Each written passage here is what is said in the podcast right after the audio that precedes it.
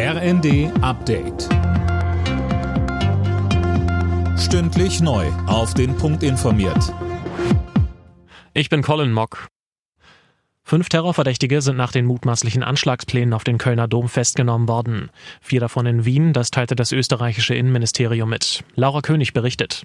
Auch in Wien und Madrid hat es Hinweise auf mögliche Anschlagsplanung gegeben. Berichten zufolge führt die zu einem Ableger des IS. Wir nehmen die islamistische Terrorgefahr sehr ernst und sind äußerst wachsam, sagte Bundesinnenministerin Faeser den Funke Zeitung. Sie sagte aber auch, wir alle lieben unsere weihnachtlichen Traditionen und lassen uns nicht einschüchtern oder an unserer Lebensweise einschränken. Dauerregen, der auch über die anstehenden Feiertage anhalten könnte, lassen deutschlandweit die Flüsse anschwellen. Hochwasserwarnungen gibt es für viele Bundesländer, unter anderem Niedersachsen und Sachsen-Anhalt im Einzugsbereich des Harz sowie an der Weser. In Sachsen und Thüringen und auch in Nordrhein-Westfalen gibt es bereits örtliche Überschwemmungen. In mehreren Orten ist die Bevölkerung aufgerufen worden, Keller- und Erdgeschossräume zu verlassen. Wer nicht so viel Geld hat, soll sich auch an Weihnachten trotzdem über ein warmes Essen oder Geschenke freuen können. Unter anderem darum kümmert sich die Tafel.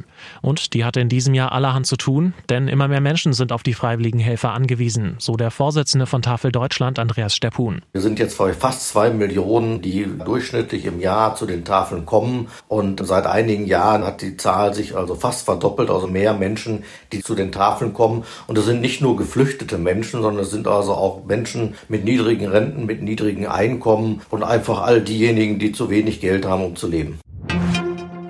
Deutschland hat in den letzten Wochen etwa sieben Prozent mehr Gas verbraucht als im Vorjahreszeitraum. Das geht aus Daten der Bundesnetzagentur hervor, das schreiben die Funke-Zeitungen.